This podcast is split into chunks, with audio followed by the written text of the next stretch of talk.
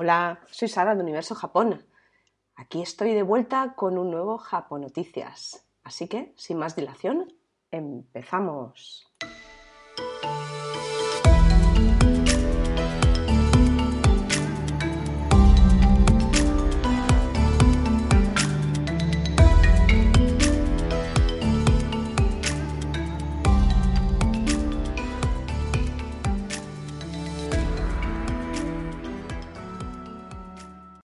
Bueno, ya estoy aquí de nuevo.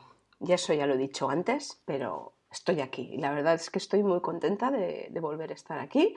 Esta es una época un poco movidita de, salud. Espero que esto ya se solucione y vuelva otra vez a mi ritmo normal de publicaciones. Eh, sobre todo eh, este Japón Noticias, que la verdad es que, no sé, me, me alegra la vida, me, gusta, me gusta esta nueva faceta mía de japo periodista. No lo sé. Esto es como el inspector Gachet, que era el gacheto coche, el gacheto puño, el gacheto sombrero, pues eso. Yo soy el japo, la japo periodista, el de las japo noticias, con sus japo gilipolleces de siempre. En fin, si no sabes quién soy, soy la creadora de la página web universojapon.com más que nada porque igual hay algún nuevo oyente o oyenta que, que bueno, bueno, oyenta, oyente, oyento, no, no, sé, es que con tanta cosa con la, esto de los géneros ya llevo un follón que, me, que vamos. En fin, que sea alguien nuevo que me esté escuchando, que sepa que soy Sara de universojapón.com, que no solo es una tienda, sino que es un, un blog, no walk. Ay, no, no sé qué me pasa que no sé hablar. Bueno, es un blog también sobre temas relacionados con Japón, pues bueno, que te presento diferentes películas que he visto, reseñas de libros, eh, mi viaje de Japón en 2019, que ya estoy preparando el capítulo número 6, que fue el, día siguiente al, al, tifonazo que nos cayó en 2019, en octubre, en Japón. Y, bueno, eh, ahora mismo tengo la tienda bastante parada por el tema del IVA. La agencia tributaria me tiene contenta porque estoy esperando un número de operadora. Me equivoqué con el, con el, em, ¿cómo se dice? El alta que debía hacer, la hice de un tipo y tenía que haberla hecho de otro pero como allí no tampoco, te ayudan, eh, si de aquí me está escuchando alguien de la agencia tributaria, por favor, tener un mejor servicio, porque para cobrar sí que pedís que se, que se pague puntualmente, pero para prestar servicio, la que te vi. En fin, eh, no quiero que esto sea un debate político, sino un Japón Noticias. Así que simplemente te lo digo porque verás que muchos productos eh, aparecen como no disponibles. De hecho, algunos voy a descatalogarlos, otros Em, se van a crear nuevos, pero ahora mismo pues no tiene mucho sentido, están en la trastienda y bueno, y cuando la agencia tributaria le dé la gana de, permitirme tener ese número, pues todo volverá a normalidad. Esperemos que no tengamos que llegar hasta finales de julio porque sería ya desesperante. Pero bueno, sin más dilación, vamos con la primera noticia eh, para los fanáticos del anime, del manga y, y demás. No sé si conoces a Hiromu Arakawa. Hiromu Arakawa es la autora de Full Metal Alchemist. Es una serie súper famosa de, manga que ha sido llevada también al anime. Y la buena noticia es que va a empezar un nuevo manga. Em, no sé si se ha cumplido ya, pero vamos, en, breve y si no hace unos poquitos días se han cumplido los 20 años de la publicación de Full Metal Alchemist. Es uno de los shonen mangas más importantes de la historia. Y bueno, se van a anunciar cosas, en estos días se van a lanzar eventos para anunciar cosas sobre la serie que hasta ahora mismo, pues bueno, no, sea, no, sea, no, no ha trascendido el qué, pero eh, lo que se ha trascendido es que en breve la, autora va a publicar en las páginas de la revista Square Enix un nuevo manga. Sigue con Silver Spoon, un manga que tenía más bien poco que ver con Full Metal Alchemist, y ahora retoma de nuevo el cariz fantástico y demás que estaba presente en Full Metal Alchemist con este nuevo manga. Y además también tendrá una ambientación japonesa. Así que eh, poco sabemos hasta ahora. Sí que hay un bosquejo de, lo que será la, creo la, página de, portada del manga. Así que te, remito a la noticia que es de la casa de él.net, que te dejaré en las notas de, este podcast y que también encontrarás en la web para que veas eh, este, este bosquejo. Y continuamos con la segunda noticia. Si eres asiduo del manga, te va a gustar esta noticia. Se lanza el primer tráiler del anime de Chainsaw Man. Ha tenido bastante éxito este manga y ahora eh, se lanza un tráiler que cuanto menos em, es bastante impactante. Eh, sí que además em, lo puedes transformar en un cosplay porque hay un vídeo con muchísimo detalle de cómo eh, se realiza un cosplay de Chainsaw Man paso por paso para que lo hagas tú mismo. Las imágenes eh, son francamente mm, eh, de esto que te pone la piel de gallina. te cuento un poquito por encima, pero lo suyo es que vayas a la noticia que, que está en areajugones.sport.es, que es la fuente de donde he conseguido esta noticia, y veas que se trata de bueno, la verdad es que es un poco como el aspecto de, un salarimán con su, con su camisita blanca, sus pantalones negros, su corbatita y tal. Lo bueno viene eh, con la cabeza. La cabeza es un casco con unos dientes afiladísimos y una sierra eléctrica. Y los, brazos, a su vez, también son dos sierras eléctricas. Así que te puedes imaginar que, es de esto impactante. Te cuento un poco la sinopsis de Chainsaw Man por si no lo conoces. Te aviso que si no te gusta este, este género, mmm, pases a otra cosa. Pero bueno, para los que le gusten, lo tengo que decir. Bueno, aquí va la sinopsis. Denji es un chico sin un duro que se deja la piel trabajando como Devil Hunter junto a su perro demoníaco Pochita. Toma ya con el nombre del perro para resarcir una deuda astronómica. Pero entonces una sangrienta traición da un giro radical a su miserable vida. La verdad es que puede ser un, tema, eh, pues eso, escabroso, sangriento y todo lo que tú quieras.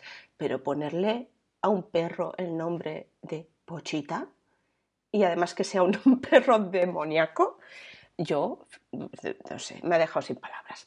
En fin, nada, te, animo a que vayas a la noticia porque ahí podrás eh, ver el vídeo que está colgado en YouTube, donde se puede ver el cosplay con todo detalle. Y nada, y darle las gracias de nuevo a la fuente ariajugones.sport.es.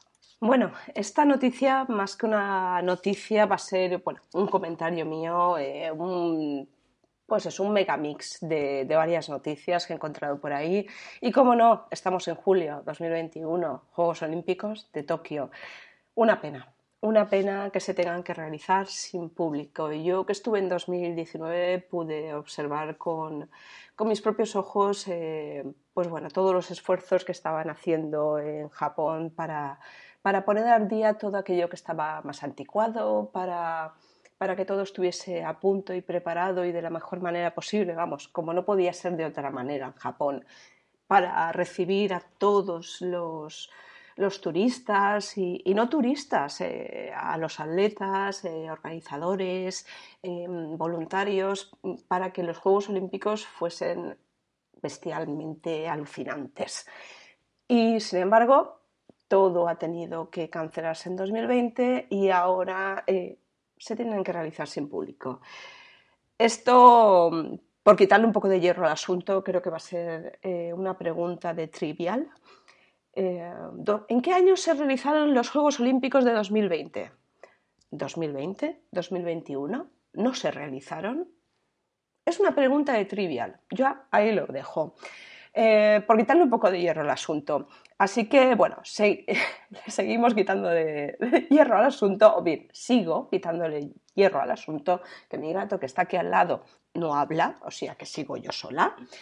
Y la verdad es que, pues bueno, los, japoneses se lo toman todo muy a pecho y hasta tan a pecho se lo han tomado que un funcionario japonés se disculpa por la cancelación de la venta de entradas de los Juegos Olímpicos.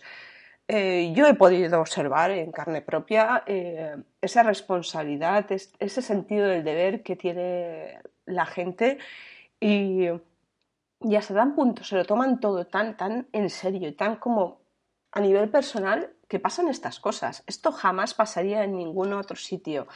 Este hombre se llama Hidenori Suzuki. Es un funcionario a cargo de la venta de entradas para Tokio 2020.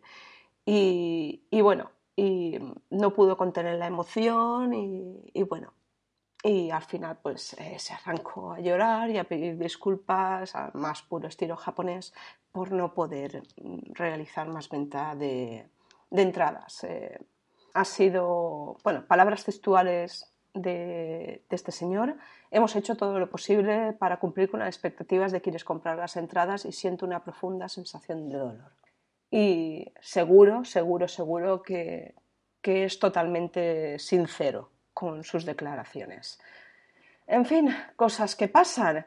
Eh, como buena noticia de todo esto, en fin, que los japoneses eh, son gente muy em, tecnológica, son gente con muchos recursos y van a instalar en, eh, los espacios que se van a realizar los Juegos Olímpicos, las competiciones, van a, ya que no va a haber espectadores, los van a reemplazar por robots que no van a parar de bailar y cantar animando a los atletas y también instalación de espectadores de cartón y muñecos de tamaño natural que parezcan público. Eso ya se, está haciendo en el fútbol. Y, oye, em, ¿qué quieres que te diga? Jamás será lo mismo. Eh, pero ver el, pues bueno, por lo menos parecerá que hay gente y, bueno, yo creo que tendremos que esperar a verlo con nuestros propios ojos en apenas una semana. Así que nada, eh, también comentarte que, Turismo eh, de Japón ya ha lanzado la web sobre los Juegos Olímpicos. Así que puedes ir a la, página de, Japan Travel. Eh, te lo dejaré todo, todo, todo en la descripción. pues bueno, un poco de dónde he sacado estas noticias y dónde puedes ver todo eso. Es, pero si quieres buscarlo ya, es la Oficina Nacional de Turismo de Japón, JNT y allí verás que hay una página que es dedicada a Tokio 2020. Así que bueno, vamos a, empezar gracias a, las fuentes. caribbeannewsdigital.com, también a lavanguardia.com, a es.sports.yahoo.com y también a levante-mv.com. Y ya después de agradecer tantísimas cosas, vamos a por la siguiente noticia. Esta noticia se queda aquí en España. Y te cuento por qué. La cerámica japonesa será la protagonista de la feria NACE. ¿Y qué es la feria NACE? Te estarás preguntando. Pues bueno, la feria NACE es, en este caso, es la decimotercera Feria Nacional de Alfarería y Cerámica de Navarrete. De ahí, NACE se va a celebrar entre los, 16, los días 16 y 18 de julio. Es decir, eh, hoy mismo, hoy mismo, si es que ya no sé ni en qué día estoy, a partir de hoy hasta el domingo 18. Y bueno, eh, este año la feria tendrá como protagonista la cerámica japonesa con la exposición Umareru y se recuperan los stands de los alfareros. Eh, van a haber 33 stands en las plazas de Navarrete, que son unos pocos menos que los años anteriores, cuando normalmente han habido 40. Pero es que, bueno, se han quitado alguno para mantener la separación oportuna. NACE la feria de cerámica más importante de España. Aquí los alfareros y ceramistas se sienten valorados, son tratados como artistas porque son el alma de la feria. Y de ahí el que el protagonista de esto sea eh, la cerámica japonesa. En cuanto a la cerámica japonesa se podría hablar largo y tendido porque, bueno, pero si, estás un poquito puesto al día en estos temas, verás que, la cerámica japonesa no es una cerámica cualquiera. Está hecha pues, como solo los japoneses pueden hacer, con mucho detalle y, y los japoneses lo valoran. Es un trabajo artesanal y como tal hay que valorarlo. No me sale la palabra. Y, eso es algo que se está perdiendo. últimamente se está perdiendo y aquí en España no iba a ser diferente. Entonces, pues creo que, este tipo de exposiciones eh, hacen mucho, mucho bien a, la cultura tradicional de este país y en este caso se conjuga con, la japonesa. Así que nada, eh, que sepas que hoy a las doce y media se inaugura desde la Cuesta del Caño esta exposición nace. Así que nada, si estás en La Rioja, ahí estás. Si no estás, si te pilla lejos, pero habías pensado, tendrás que esperarte a la, a la exposición siguiente. No me ha sido posible dar la noticia antes. Así que doy las gracias a la fuente larioja.com por esta noticia tan artística. Esta nueva noticia va a romper un poco la solemnidad que estoy teniendo con las anteriores. Y es que estas de las noticias de estas bizarras, eh, que si bien te decía antes que la cerámica japonesa es una cerámica excepcional por su detalle, por su acabado, por, por la minuciosidad, esta es de las que tampoco puede darse en otro lugar que no sea Japón. Y te cuento, hay un programa de televisión japonés que se llama Zenryoku Zaka en la televisión Asahi, que ha cumplido 15 años. Bueno, a ver, eh, aquí eh, hay series que han cumplido muchos más años, pero en este caso es que el programa se las trae. Es raro, cuando digo raro, es raro de narices. Y es que simplemente el programa lo que hace es transmitir a mujeres corriendo por una calle empinada en algún lugar de Tokio o de sus alrededores. Sí, tal cual, como lo es. Y para muestra, un botón, como se suele decir. Te dejo en la descripción de esta noticia que la da la fuente excelsior.com.mx, donde puedes ver pues un resumencillo de, uno de esos programas. La chiquita, pues con su ataviada, con su vestidito y demás, cuesta para arriba, corriendo como si la persiguiese el mismísimo demonio. Yo no sé si es para verle el culo a la chica, verle la pechonalidad que tiene. Eh, no sé muy bien estas cosas porque triunfan en Japón. Que alguien me lo explique, si lo sabe, que alguien me lo explique. Yo no lo puedo entender. Pero, oye, ahí está. 15 añitos lleva. Pues, pues ¿qué, te voy a decir? Nada más porque se me va la lengua y voy a decir alguna burrada. Hala, ahí lo dejo. Esta nueva noticia va a ser muy rapidita y es simplemente para, para decirte que Funimation o Funimation, eh, tal como se escribe, conocido como el paraíso del anime, llega a Colombia con un catálogo repleto de series y películas. Según Rahul Purini, el director de operaciones de la plataforma en streaming, este servicio permitirá a suscriptores acceder a los títulos justo después del estreno en Japón.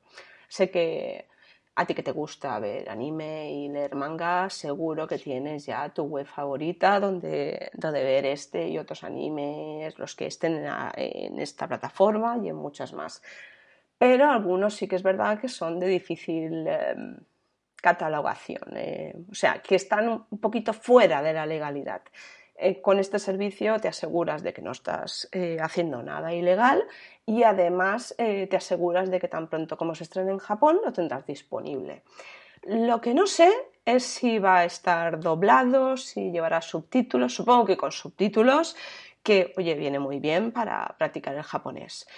Y, nada, eh, ahí te dejo en la descripción el enlace por si quieres un poquito de más datos y si estás en Colombia te gusta el anime y puedes permitirte pues este servicio de streaming y lo ves y lo pruebas, déjame un comentario que te lo agradeceré enormemente.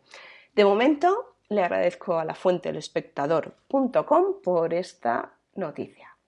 Y ahora voy a dar una noticia de estas que me gusta a mí dar, eh, porque, porque ya la verdad que me tiene un poquito harta todo este rollo de los géneros y, demás, y, y, todo el politiqueo que lo precede, ¿no? Estoy un poquito harta.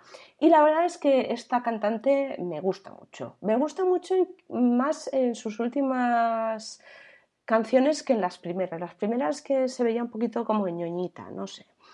Pero bueno, eh, te estoy hablando de la cantante Hikaru Utada. Es famosísima y se ha revelado como del género no binario. A ver, siempre se sabía que esta cantante había como dado una serie de coletazos diciendo que, bueno, que podía pertenecer al colectivo LGTBI. Eh, estaba ahí en Tepinto y Valdemoro, como lo llamamos ahí. Pues bueno, pues ya mencionado claramente en Instagram, soy una no binario. Feliz mes del orgullo. Felicidades a ti también por esa valentía en Japón, que no es fácil.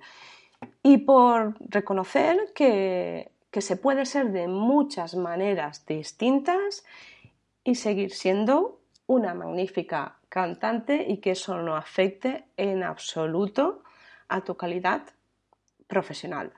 Algo que muchos empresarios y muchas personas se lo deberían de ver. Aquí en España, em, ahora mismo, y esto ya es de mi, es de mi huerta, ¿vale?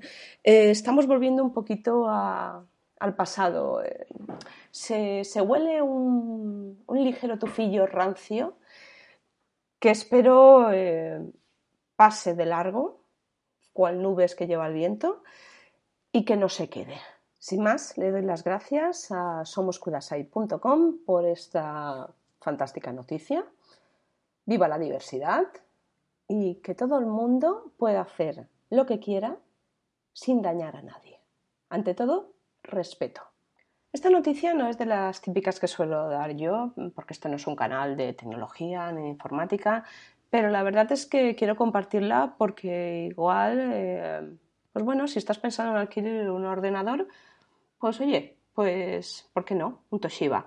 Te cuento, hay una, una, sección, o sea, una división de equipos portátiles de Toshiba que se llama Dynabook o Dynabook. Y lo que van a ofrecer es una garantía de fiabilidad. ¿Qué significa esto de la garantía de fiabilidad? Es que asegura que el, comprador de un ordenador portátil cubierto por esta garantía, si sufre una avería que se debe a un defecto de hardware dentro del primer año después de su compra, Dynabook no solo se encargará de realizar su reparación gratuita, sino que además le reembolsará al comprador el precio que pagó por el equipo. Como te puedes imaginar, muy seguro tienes que estar de que tu equipo lleva los componentes adecuados para que realices eh, el lanzamiento de esta garantía. A mí me parece, eh, eh, ahora que, no sé, que parece que todo tenga, tenga una obsolescencia programada, que, que mm, las cosas se rompen tan fácilmente, el que una empresa como esta em, dé esa garantía me parece una idea fantástica. Es que cambiarte de ordenador cada dos por tres porque se te ha roto el anterior, con todo lo que conlleva el pasar todos tus datos de un equipo a otro, que cada vez es más sencillo, sí que es cierto, pero una vez acostumbrándote, te acostumbras a un ordenador, vamos, eh, sinceramente, si estás contenta, si ese ordenador te funciona, ¿para qué cambiar? Y ahora, pues es que con los móviles lo vemos, es que se rompen cada dos por tres, es un desastre. Así que si tienes esta posibilidad de poder comprarte este ordenador y tienes un problema, pues bueno, pues su garantía lo cubre y además te van a devolver el importe de lo que pagaste por tu equipo. Lo cual, pues oye, es una, es una garantía de fiabilidad, como dice la propia garantía. Le doy las gracias a muycomputerpro.com por esta noticia. Bueno, y como última noticia te voy a contar algo que, a mí me gusta mucho, los jardines japoneses. Eh, ya hace unos episodios te contaba sobre eh, un jardín japonés que había creado un, un, señor en, creo que no sé si en Inglaterra, y francamente era precioso. Pues bueno, ahora una vecina de Santiago ha creado un jardín japonés en su casa que además eh, por su belleza despierta el interés de muchos visitantes. Es una señora portuguesa que se mudó a Galicia hace 15 años después de conocer al Pontevedrés del que se enamoró y ahora él y, Carla Amorim, que es como se llama esta mujer, vive con sus dos hijos en Santiago. En su casa de Villestro es donde ella llevó a cabo la osadía de crear un jardín japonés. y, es que es verdad, eh, es, una osadía. Ella eh, un jardín japonés, eh, cuanto menos, es, todo un, reto para profesionales y no tan profesionales. En este caso, eh, esta, mujer parece ser que empezó a, encontrar diferentes plantas que son típicas de la jardinería japonesa.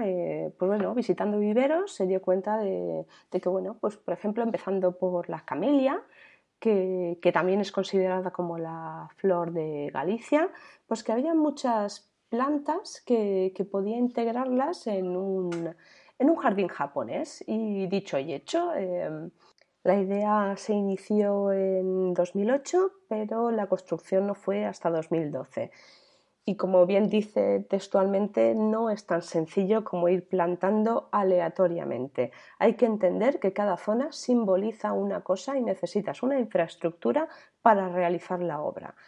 Las piedras son el esqueleto del jardín y yo utilicé el granito local como se hace en Japón indica Carla, quien empleó dos toneladas de piedra y reconoce que dejó atónito a algún vecino al ver llegar los camiones que las transportaban. No entendían que en vez de sacar las piedras del jardín, como todo el mundo, yo las metiese, comenta, comenta Carla divertida.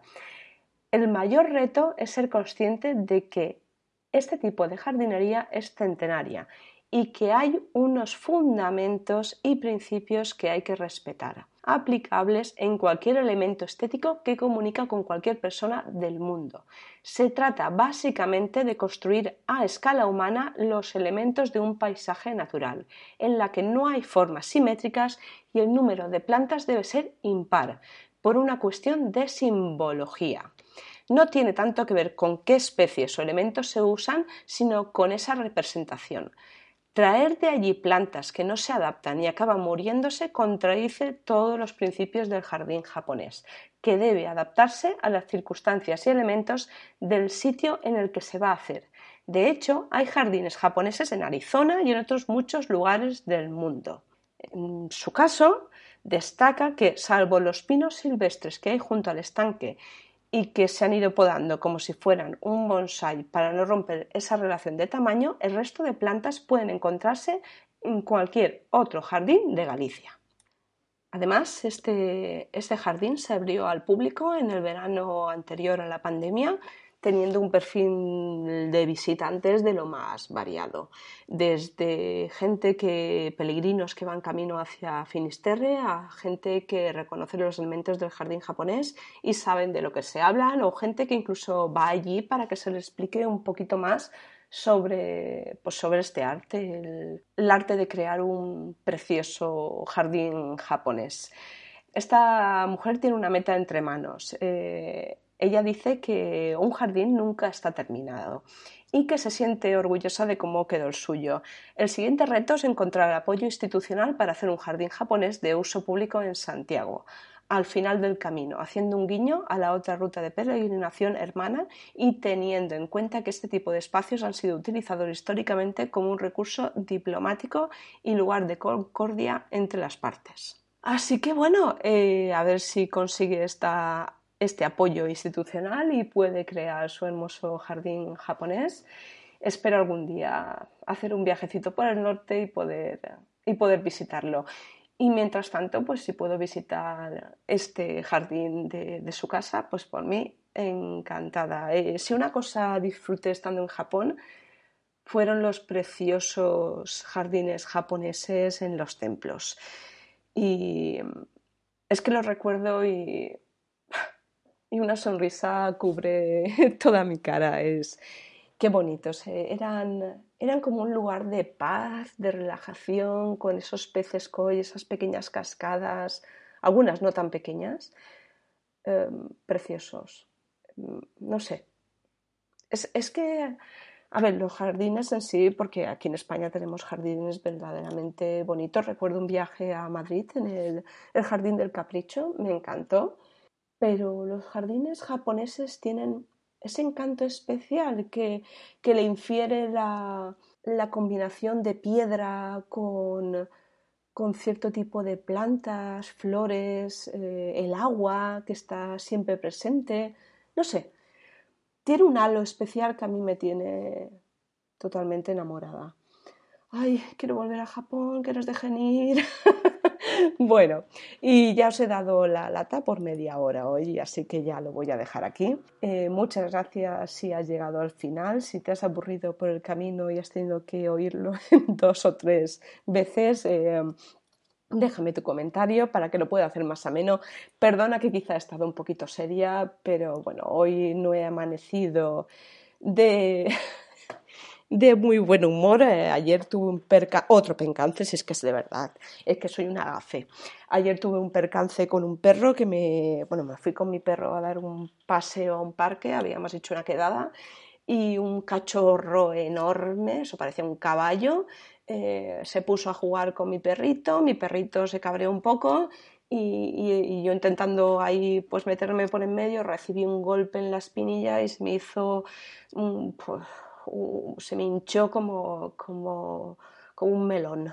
Y, y, la verdad es que no me he levantado de muy buen humor, pero he intentado hacer lo que se podía. Así que, mm, pues bueno, eh, yo considero que para después de tanto tiempo sin, sin haber dado señales de vida, he cumplido el objetivo, acabar el Japonoticias de hoy. La semana que viene, nuevos artículos. Espero que Hacienda ya me conteste y pueda poner nuevos artículos a la venta. Y, nada, y te espero en mi blog, en mi tienda, en el podcast y escríbeme, mándame un emoticono por WhatsApp, lo que prefieras. Estaré encantada de recibirlo, de recibir tus valoraciones y como siempre te espero en universojapón.com y gracias por estar ahí porque sin ti esto no sería posible. ¡Matane!